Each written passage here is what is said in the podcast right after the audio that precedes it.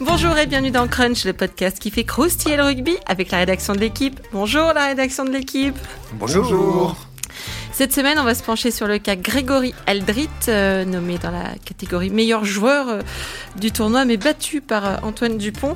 Le troisième de La Rochelle a été si flamboyant hier en demi-finale contre le Racing qu'on va entièrement lui consacrer la croustillance de la semaine. Grégory Aldrit, sa vie, son œuvre, ses plaquages, ses rugs, son frère jumeau, tout, tout, tout, vous saurez tout sur le Aldrit. Grâce à Yann Sternis, bonjour Yann. Bonjour Christelle. Grâce à Frédéric Bernès, bonjour Fred. Bonjour Christelle. Et grâce à Clément Dossin. Bonjour Clément. Bonjour Cricri. Vous connaissez le programme, on peut y aller. Flexion, lié, cheveux. Alors, Grégory Aldrit sa vie, son œuvre. À chaque match contre l'Écosse, jusqu'à ce que la mort nous sépare, on nous répétera qu'il est le plus écossais des Français grâce à son papa. Sinon, il est troisième ligne centre, il a 25 ans, compte 31 sélections, il mesure 1m91 et pèse 115 kilos, hein, ce qui en fait tout de même euh, ce qu'on appelle un beau bébé. Il est devenu un cadre incontournable du 15 de France euh, Air Galtier depuis sa première sélection en 2019. Alors qu'on rappelle que passé sous les radars de la détection jusqu'en 2017, il jouait en fédéral 1 à Hoche, ce qui n'est pas commun de passer de troisième division à Coupe du Monde en deux ans. Yann, Fred, vous étiez à Bollard hier? Puisque on le rappelle, euh, papa, maman, les gars, désolé. Hier, section d'assaut rappée dans les 22 de, de la You Arena.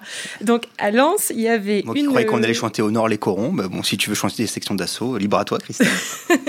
Ouais, je suis, je suis, je suis multi. au nord. Voilà, c'est bon, c'est tout, vas-y à toi. D'accord.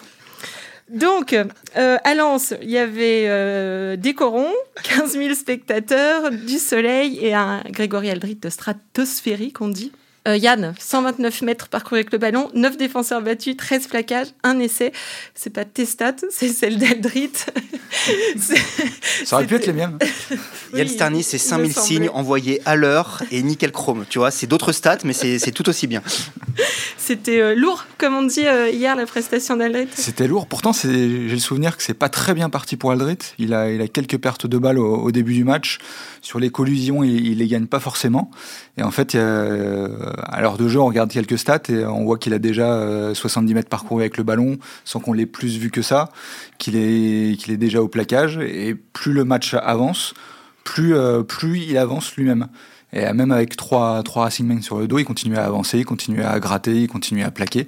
Et c'est cette densité sur, sur tout le match qui est impressionnante au final. Moi, hier, j'étais chargé de faire les, les top flops pour le, pour le site.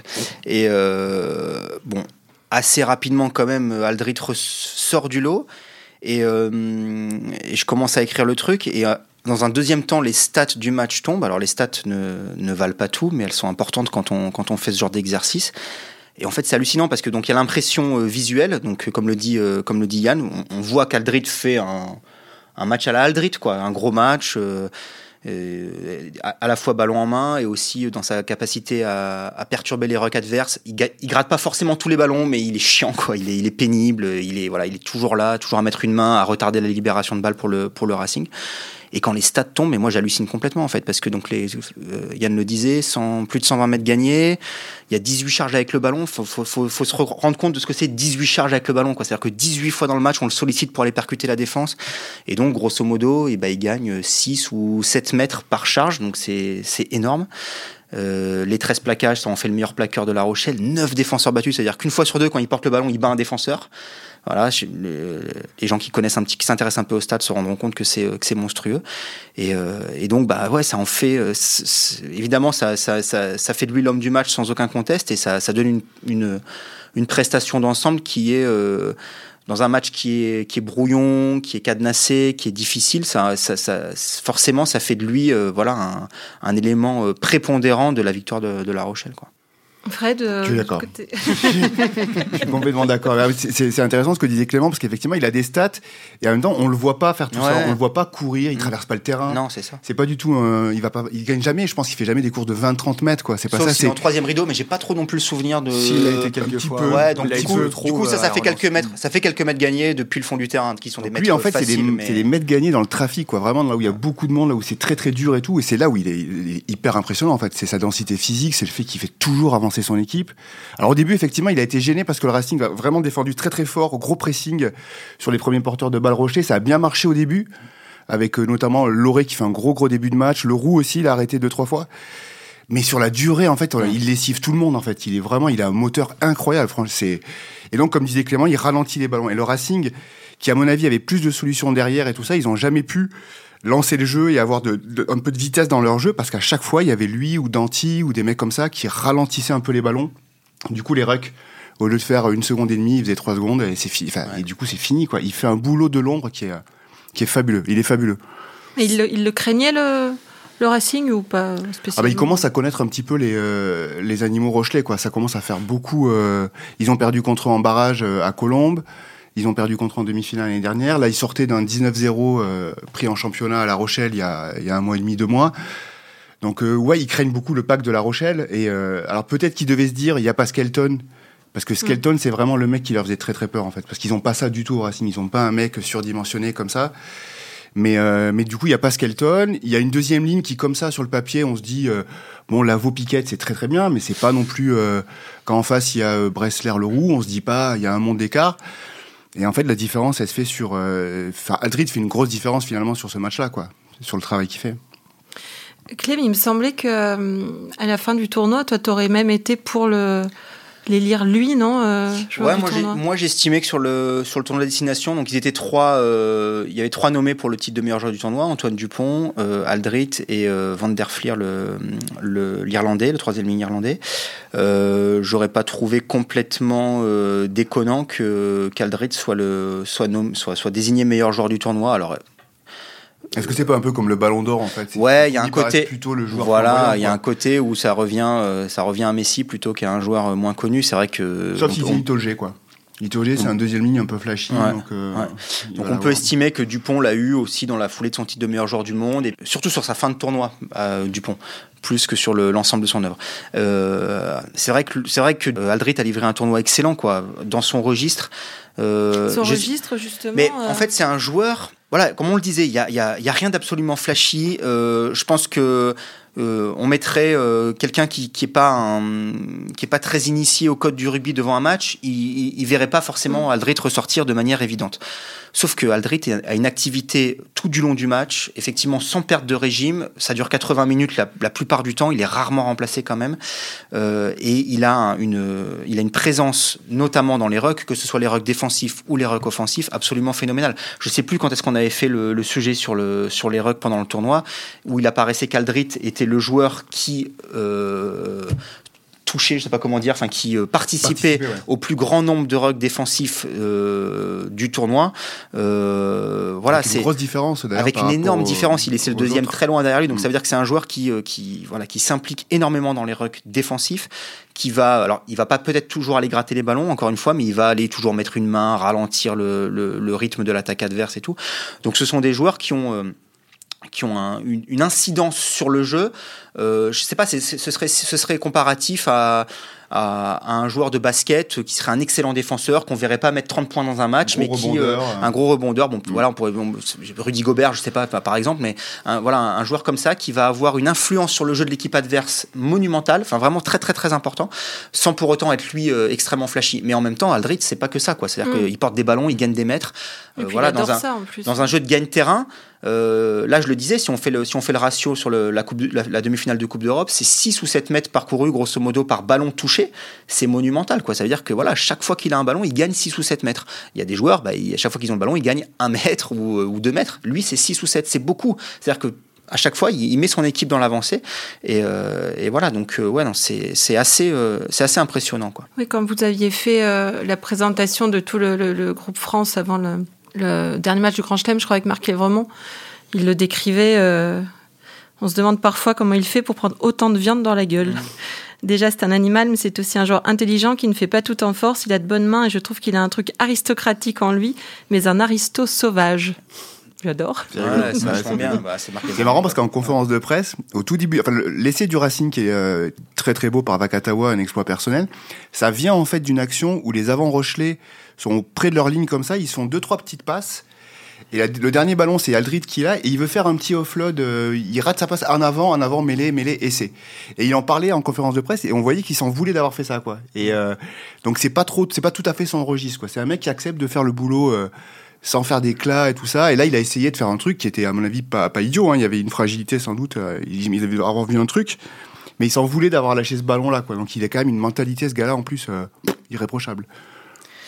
C'est vrai que, enfin, je sais pas, Aldrit, c'est un mec qu'il faudrait disséquer euh, anatomiquement à la fin de sa carrière, quand même, parce que quand tu la- la phrase de Lièvremont est vraie, il prend un.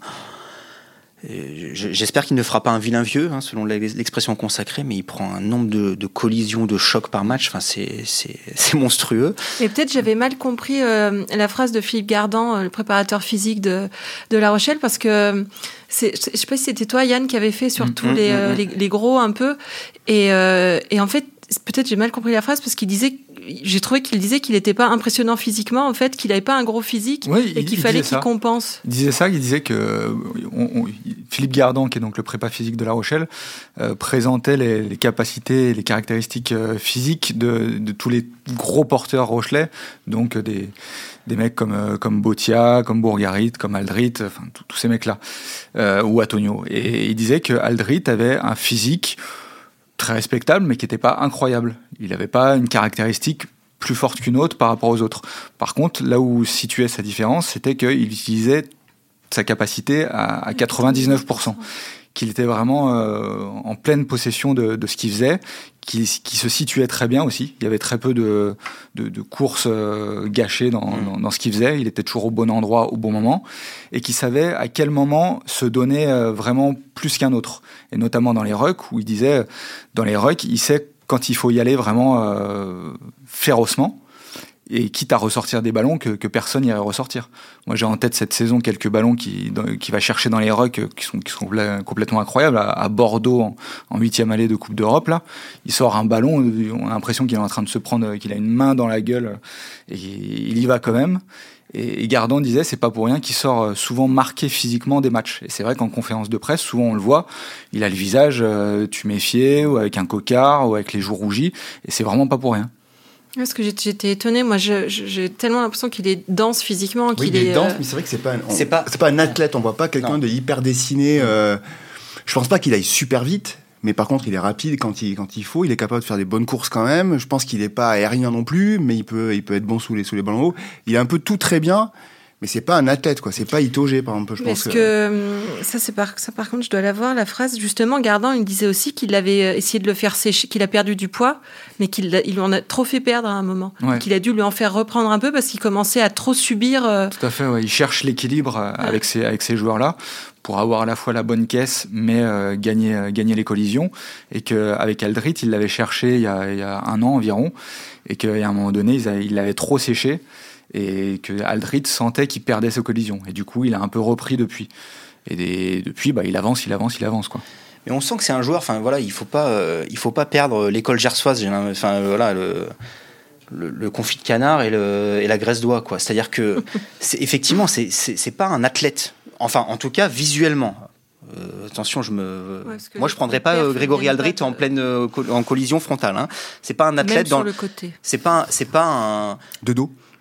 C'est pas un Itogé, c'est pas un Chabal, c'est pas ces joueurs durs, secs, euh, voilà. Donc il, il, il donne pas cette impression-là, mais il a, euh, je sais pas, il a, il a, ouais, il a, une faculté, il a un train arrière, il a, il a toute une chaîne, il a tout un bas du corps qui est, euh, qui est extrêmement costaud, euh, Un des- peu comme des, des grosses et- cuisses, des grosses fesses, un peu comme Bourgarit, quoi. L'école Et, gersoise. euh, L'école gersoise. Non, mais c'est ça. Mais, mais quand je dis ça, c'est avec beaucoup de, de bienveillance et d'affection, quoi. Ça, ça en De fait- jalousie aussi. et presque de jalousie, même si j'ai un gros cul, mais pour d'autres raisons, Fred. Mais, euh, et d'ailleurs, euh, concernant. Ah, pardon, pardon. j'aurais jamais dû partir. Pardon, t'aurais jamais dû partir là-dessus.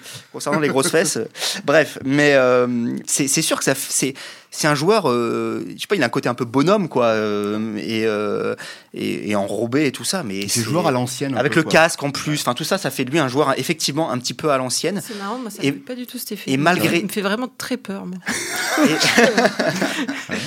et malgré tout, ça fait de lui un joueur très moderne. C'est ça qui est dingue en fait. Il y a un côté très très très à l'ancienne et très moderne quoi. Et euh, parce que très moderne parce que euh, parce que comme on l'a dit, euh, une capacité à être sur 80 minutes au, au même niveau, Ouais, à ça. toucher énormément de ballons, à être hyper actif du début à la fin. Et c'est non, c'est un cas d'école. Vraiment, c'est c'est assez impressionnant.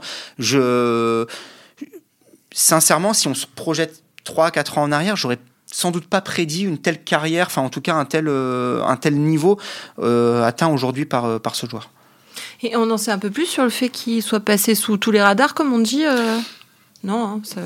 ça arrive, il y a des trous dans la raquette. Il faudrait interroger Aurélien Bousset qui avait à un moment fait un, sujet sur le sur l'école gersoise et tout. Non, je sais pas trop pourquoi ça a mis du temps comme ça et ça arrive. Oui, on disait il a fait, il a un jeu un peu frontal comme ça, mais il a fait, il, cherchait à le faire évoluer ce jeu. Oui, il t'en a parlé un peu plus précisément Oui, il en avait parlé à Renault aussi. Parlé à Renault, oui, c'est ça. Mais globalement, ses, entraîneurs et lui-même voyaient bien qu'il était dans un registre euh, très énergivore et qui devenait euh, presque lisible pour, les adversaires, un, registre très frontal. Et euh, il lui avait dit, bah, à la fois pour que ta carrière dure plus longtemps, que tu t'économises un peu plus, et pour créer plus de doutes chez tes adversaires, il faudrait que, tu te diversifies un peu, que des fois tu, fasses la, passe avant contact, que tu ailles chercher un peu plus les espaces. Et c'est ce qu'il a fait. Euh, je pense que ça lui a pris un peu de temps de trouver le bon équilibre. Et cette, cette euh, adaptation-là explique en partie pourquoi son début de saison a, pas été flamboyant. Et là, on, a l'impression qu'il a vraiment trouvé un, nouvel équilibre. Moi, je le trouve quand même euh, revenu, c'est-à-dire que le nouveau Aldrit est revenu à l'ancien Aldrit quand même. Hein. Enfin, en tout cas, sur le match d'hier, euh, j'ai quand même pas beaucoup d'exemples, peut-être que je me trompe, mais de passe après contact ou avant contact. Sur le match d'hier, non. Euh, mais, je crois qu'on avait fait un papier à la fin du tournoi. Alors, il y, a cette fameuse action de, du match contre l'Angleterre où c'est lui qui amène l'essai libérateur pour Dupont avec un, effectivement un, ballon et qu'il négocie au ras d'un ruck et où il fait un crochet, il libère le, la balle dans le, dans, le, dans, le, dans le plaquage pour Dupont qui va marquer l'essai. Donc, mais bon, en même temps, ça, j'avais enfin voilà, on sait qu'il est quand même capable, capable de le faire. Euh, je, en fait, je suis pas encore, tout ça pour dire je suis pas encore absolument convaincu par la mue de, de Greg Je sais pas si elle est euh, achevée, je sais même pas en fait si elle est nécessaire dans un sens. Euh, je le trouve tellement excellent dans ce qu'il fait, dans, dans, dans, dans, sa, dans, son, dans sa nature profonde, que je me demande s'il est absolument nécessaire qu'il fasse évoluer son jeu vers, vers autre chose. C'est vrai. À un moment, on s'est dit, voilà euh, genre, euh, enfin, on en revient aussi un peu à la déclat de Lièvremont, quoi. Un mec qui, qui, remue autant de viande par match, est-ce que sa, sa, durée de vie au haut niveau est, euh, est-ce qu'il peut durer 10 ans comme ça? C'est pas sûr parce que c'est violent, quoi. Euh, son début de saison euh, difficile et qui est réel, est-ce qu'il est à, à, mettre sur le compte de cette mutation? Est-ce qu'il est aussi à mettre sur le compte d'une saison dernière qui a été euh, certainement un contre-coup physique et mental. Épuisante pour le, La Rochelle physiquement avec les deux finales et mentale avec les deux finales perdues. Ça, je pense que c'est quand même pas, pas simple de s'en relever. voilà, on sait que on en parlera peut-être après, mais le staff du 15 de France en a même, fait, a, même fait a même pris la décision de le mettre remplaçant sur le début de la tournée de novembre, ce qui avait été une, immense surprise. Alors c'était justifié parce que oui, il fallait muscler le banc et tout ça. Bon, ça n'a pas duré longtemps. Hein. Ça n'a pas duré longtemps. C'était pas remplaçant, c'était finisher. Oui. Pardon, excusez-moi. Finisseur en français. Oui, quelqu'un avait fait un article pour voir le verre à moitié plein et le, voir le verre à moitié vide de cette mise sur le ah banc. et je crois même que c'était Ah ouais, bah tu vois, je m'en souviens même pas. donc c'est pour dire que si ça m'a marqué. Est-ce que tu peux lui rappeler s'il était pour ou contre? Bien au contraire, je pense. ni pour ni contre, bien au contraire. Euh, non, mais c'est vrai que ça avait, ça, avait, ça avait surpris tout le monde parce que ça faisait partie des joueurs. Il fait partie de la fameuse épine dorsale de 8, 9, 10, 15 dont on pensait qu'il était absolument intouchable. Et je me souviens même que quand quand Galtier avait fait sa conférence de presse d'avant-tournée en disant voilà, euh, maintenant on va commencer par la constitution de notre banc, euh, Alex Bardot, pour ne pas le nommer, avait écrit un papier en disant de là à voir Antoine Dupont ou Grégory Aldrit être mis sur le banc pour finir les matchs, euh, sous-entendu, ça n'arriverait pas. Et bah, de fait, c'était arrivé à Aldrit.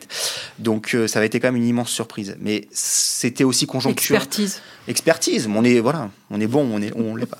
non, mais je pense que c'était aussi très conjoncturel. Et c'est vrai que ça rejoignait, euh, enfin, ça rejoint ce que dit Yann sur le fait que son début de saison n'était pas incroyable, euh, qu'il voulait aussi tester d'autres, d'autres options.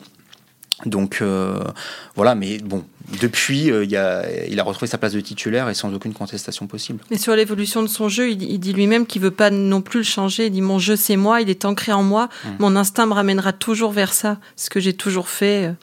Euh, je suis plus dans une démarche de vouloir l'améliorer et y ajouter des petits trucs. Mmh. Ouais, bah, c'est il, a, il, a, tellement le goût pour le combat que si on lui enlevait, euh, il trouverait pas son compte dans le rugby. Hein. Ouais, c'est ça. Et ça explique à la fois son jeu et ses, et ses qualités aussi. Même s'il n'a pas un physique énorme, il aime tellement le combat que même à la 75e, s'il faut aller dedans, il sera toujours content d'y aller.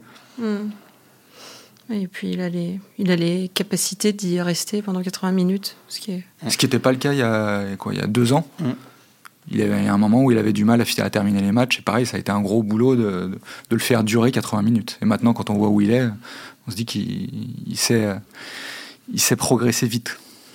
Oui, sur ce, sur ce coup de moins bien, on a son, son coach, hein, Ronano Gara, qui avait dit avant le match, là, Grégory Aldrit évolue avec son niveau de l'équipe de France, chose qui n'a pas toujours été le cas. On a le vrai Greg Aldrit et non plus son frère jumeau.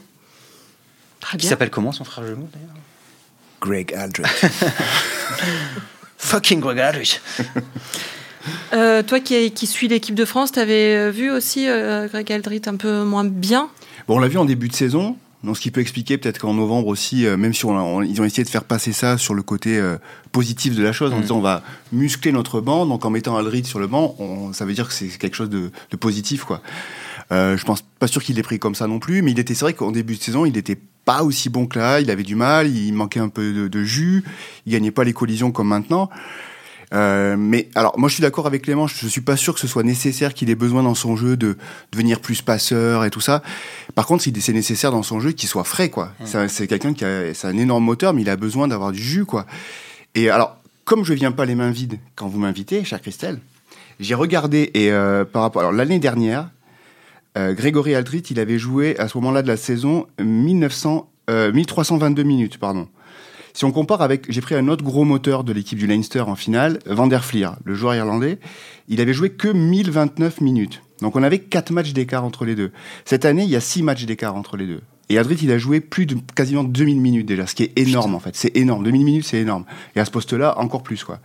Donc là, je me dis, il y a quand même, enfin, est-ce qu'il peut tenir comme ça une fin de saison par exemple? Est-ce qu'il peut, alors, peut-être la finale, s'il est préservé le, pour la prochaine journée de championnat, il, va faire un peu de fraîcheur, mais si La Rochelle est amené à jouer barrage, demi et finale, ça me paraît difficile quand il même. Il est jeune, non? Ouais, mais ouais, c'est énorme, c'est énorme là quand même. Je le problème, c'est qu'il est jeune, mais tu, il risque de le payer. Euh, voilà, il va, il va y avoir 2023, et puis euh, après, c'est sûr que c'est trop. On en, on en a cramé beaucoup des joueurs comme ça euh, sur, sur des saisons incroyables, enfin trop denses. Mais hier, il a apparu super fatigué en, en conférence de presse. Il a dit qu'il avait terminé le, le, match à vide. Ouais, il faisait chaud hier aussi. Ouais, il a dit qu'ils avaient tous fini le capot ouvert. Ouais. Il faisait chaud, il a, joué, il a joué les 80, je pense, non? Je pense. Pas loin, de mémoire, il n'est pas remplacé. Euh, non, c'est sûr que c'est. Mais voilà, il, c'est, il, la... est, il est capitaine? Oui, il est capitaine. Ouais. C'est euh, oui. C'est aussi c'est la, rançon de la, soit... c'est la rançon de la gloire. Et c'est vrai que c'est, vu les prestations qui sortent, c'est, c'est extrêmement difficile de le, de le sortir. Il a quand même, enfin, il faut le noter, il a quand même poussé Vito. Il y a, il y a quand même, il y a deux ans de ça, il y avait, euh, il y avait un peu une alternance entre Vito et Aldrit au poste de numéro 8. Il a poussé Vito sur un, un côté de la, mêlée, euh, au poste de flanqueur. Euh, c'est voilà, il est, absolument incontournable, que ce soit à La Rochelle évidemment, et, euh, il est redevenu en équipe de France euh, pendant le, le dernier tournoi. Mais c'est un numéro 8 traditionnel On peut le comparer à, à, à quelqu'un pour des, des vieilles on, personnes comme moi, on, par exemple À qui on pourrait le comparer moi, moi, je lui trouve des côtés de Thomas Lièvremont un petit peu, mais euh, meilleur, évidemment. Euh... Bonjour Thomas. Non, mais, mais je pense que Thomas Lièvremont n'en prendra pas ombrage. C'est un, c'est Christophe Juillet, Thomas Lièvremont. Enfin voilà, c'est un peu tout ça. Euh, euh, c'est pas Hardy Savea, ça c'est sûr. Euh, c'est, c'est, je sais pas, c'est, c'est Grégory, c'est, c'est Grégory Aldrit quoi. Il y a, il y a, il y a, il y a je sais pas, il y a, c'est pas Dalaglio non plus, et en même temps, euh, il y a, il, il pâtit pas de la comparaison non plus. Enfin voilà, il a, il a, il a, il, ouais, il a vraiment un registre qui lui est propre, qui est, un, je sais pas, c'est un, enfin, c'est un espèce de faux lent, quoi. C'est-à-dire qu'il est, il est pas ultra rapide, mais en même temps, il est pas lent, il est, puissant. Je veux dire, son, son c'est, tout bête, hein, mais l'essai qui marque à la, à la 40e, enfin, dans les arrêts de jeu de la première mi-temps hier, euh, on a le sentiment qu'il y avait personne d'autre qui pouvait le marquer. C'est-à-dire que voilà, c'était, c'était son moment, c'était à lui. Il fallait, il y avait, il y avait une série de mêlées dominatrices à 5 mètres de la ligne. Il fallait que ce soit lui qui prenne le ballon, qui enfonce le garec et qui, qui finisse derrière la ligne, quoi, pour, pour montrer qui était le patron. Euh, non, ouais, je sais pas, Fred, dans, dans l'histoire du 15 de non, France, je vois pas trop. Dans l'histoire du 15 de France, c'est pas évident de trouver un 8. Euh, parce qu'il est pas aérien, donc en touche, on a, on a, eu souvent des 8. Euh, quand on mettait Benazi en 8 et tout ça, c'était. C'est pas dans touche non plus, voilà. Non, parce qu'il a pas la technique de. C'est ouais, c'est un peu. Mais il n'est pas frustre non plus, quoi. Il a quand même des mains, euh, même s'il les utilise pas énormément et qu'il pourrait les, les utiliser plus, mais il a montré qu'il savait le faire. Euh, bon, bah, c'est c'est Greg Aldrit, quoi. Eh bien, c'est- très bien d'être Greg déjà. Aldrit. ouais. Euh, côté, euh, côté bonhomme aussi, c'est un, meneur de combat, on a vu, mais dans, le, de- dans, dans la parole aussi, il y est, puisqu'il est, il est capitaine. On a vu qu'en en équipe de France aussi, à un moment où on cherchait un nouveau capitaine, son nom franchissait des, lèvres. C'est une, cette phrase n'a aucun sens. Euh, donc on a pensé à lui quand on cherchait un capitaine, parce que je- il me semble qu'il prenait beaucoup la parole aussi dans le vestiaire. C'est ça, c'est un, Ouais, c'est un vrai leader. Je pense que Ouais. c'est un vrai leader naturel. Je crois que c'est, Bourgarit qui m'en parlait et qui me disait que euh, quand il l'a, rencontré, euh, il devait être adolescent. euh, Aldrit avait déjà cette qualité de meneur et, et il prenait déjà beaucoup la parole. Et il l'a pris vite à La Rochelle aussi. Et à un, à un moment donné, il y avait, il y avait plusieurs capitaines à, à La Rochelle. Il y avait euh, Romain Sazi, Victor Vito et Greg Aldrit. Et cette année, c'est pas pour rien que Greg Aldrit, Greg Aldrit est devenu euh, le capitaine principal de La Rochelle. D'autant que bon, Sazi était remplaçant hier, donc on sent que c'est peut-être un joueur qui a moins euh, la légitimité absolue euh, d'être dans le 15 de départ et d'être sur le terrain. Donc, euh, Et Aldrit est anglophone. Et en Coupe d'Europe pour, euh, Ouais, pour parler ouais, avec les arbitres, ça, ouais. ça fait pas de mal. mais oui, oui, c'est vrai, Christelle, il faisait partie de ceux qui étaient dans le, dans le cercle restreint des joueurs qu'on, euh, dont, on, dont on pensait pour, euh, pour remplacer Charles Olivon en l'absence d'Olivon cette saison, quoi, qui était blessé. Donc euh, voilà, oui, c'est un. Mais c'est vrai qu'en l'absence d'Olivon, c'est surtout lui qui parlait aux amants, quoi, en fait, parce que Marchand aussi, il le fait un Ouais, petit peu, oui, mais oui, plus, Marchand, mais plus Aldrit, je trouve. hein, dans- quand il les réunissait euh, à la fin des échauffements, c'était souvent lui euh, qui prenait la parole. hein, c'est, euh, mais si, on sent qu'il force absolument pas ça. hein, il a ça en lui. Quoi. C'est, le côté aristocratique dont parle, je pense, Lièvremont. Peut-être une, une dernière question pour, pour conclure. Est-ce qu'on peut carrément se poser la question sur euh, est-ce qu'il ne serait pas tout bonnement le, le- le meilleur numéro 8 du monde? Tout bonnement, Christelle. Tout bonnement Moi, je recule devant aucun mot Ah, moi, j'ai, moi, j'ai quand même une vraie, vraie, euh, un vrai faible pour Hardy Savea, quand même. Je Ah, trouve Je croyais que que. t'allais parler de Jack Conan. En, en bon Ah non, ah en non, bon- alors pour en le bon coup, irlando- ah non, en non, bon- je trouve que là, il est aussi largement au-dessus. euh, non, non. Autant je trouve très fort les deux autres Irlandais, c'est-à-dire Van der Fleer et Doris, qui à mon avis sont très très forts. Mm. Conan, je trouve bien en dessous quand même de d'Aldrid. Non, c'est Savea, c'est le néo-zélandais que je trouve, euh, pff, je trouve vraiment. Alors dans un style complètement, euh, Complètement différent. complètement différent, mais C'est marrant, on dirait pas les mêmes postes en vrai. Oui, c'est Ouais, vrai. Non, mais, vrai. non, mais Savea, c'est quand même un 7 reconverti Oui. 8 euh, qui, voilà, qui a une explosivité hallucinante, qui est un. Je sais pas, qui est. euh, ils pourraient jouer ensemble dans une troisième ligne de rêve, quoi, en Ouais, fait, ouais, ouais. sans problème. Après, franchement, euh, enfin, il, bon, il- clairement, il se rapproche du top 3 mondial. Enfin, il, il- il se rapproche, ou il fait déjà partie du top 3 mondial à son poste. Euh, euh, J'essaie de réfléchir vite. Là, j'ai pas, j'ai pas anticipé le truc, mais. euh, Bon, il y a, euh, il y a Vermeulen chez les Sudaf euh, qui est quand même sur le déclin, mais qui, voilà, qui est, qui a quelques caractéristiques euh, de, de, de combattants euh, qui se rapprochent un peu de celles d'Aldrit. Sinon, euh, ouais, non, je vois pas trop quand même. hein, euh, les Anglais en ce moment, bon, quand Vinipola n'est pas là, c'est un, peu- c'est un poste qui est un peu en, en déshérence, euh, bon, désuétude, ou comme vous voulez, enfin, vous trouverez le mot qui vous arrange. Euh, non, sinon, chez les grosses nations, non, je vois pas trop. Je vois pas Non. trop, franchement, c'est. C'est entre lui et Savea, et ben, en ce moment, en ce moment c'est peut-être lui, effectivement. hein. Ce serait intéressant de savoir ce que les étrangers Les, Irlandais d'ailleurs, Bon, Fred, tu, ouais, tu ou peux les nous dire ce que les Irlandais pensent de lui tu vois, ça Est-ce nous que les non mais est-ce que, dans une équipe de France qui tourne si bien et tout ça, je serais curieux de savoir si, si c'est vraiment un joueur qui marque à l'étranger, s'il le voit. Évidemment, ils voient tous Dupont, ils voient tous Saint-Amac. euh, mais est-ce qu'Aldrit, il les marque aussi? Est-ce que c'est Gregory- vraiment un joueur Est-ce qu'ils euh, disent, disent Gregory Aldrit Bah, je sais pas. A deux L, ça fait All, non? Aldrit. Je pense que du coup, on peut estimer qu'on a fait le tour de la J'ai- j'ai question. l'impression qu'on si, a même si on dépassé. attaque la on a même prononciation, franchi le, je pense Le que Rubicon. franchi les lèvres du tour. Yann, euh, tu penses qu'on peut s'arrêter là? Je pense qu'on peut s'arrêter là. Non, mais ça, ça le classe quand même. euh, se poser la question est-ce qu'il est le meilleur 8 du monde, ça, ça le classe quand même euh, dans une catégorie à part, quoi, déjà. Mm. Rien que se poser la question. Et, et- Qu'est-ce qu'on pense de Victor Vito? Victor Vito, je lui avais as déjà je- parlé avec lui? Ouais, je lui avais fait. Quand il y avait eu le dernier euh, France-Nouvelle-Zélande, je lui avais demandé son équipe de rêve avec les, avec les, les joueurs des deux équipes. Et en 8, euh, Il, il, était avait, qui?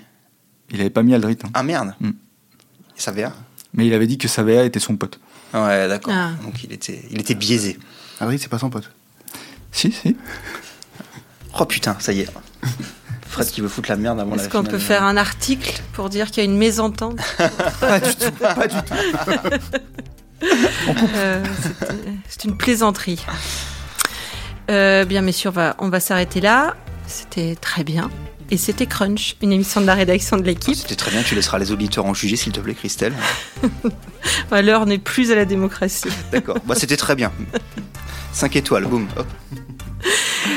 Merci messieurs, c'était Crunch, une émission de la rédaction de l'équipe. Aujourd'hui, j'étais avec Yann Sternis, Fred Bernès, Clément Dossin. Merci à Antoine Bourlon à la réalisation, à l'édition. Retrouvez-nous sur l'équipe.fr, sur toutes les applis de podcast. N'hésitez pas à réagir, laissez-nous des commentaires et mettez-nous plein d'étoiles. À la semaine prochaine.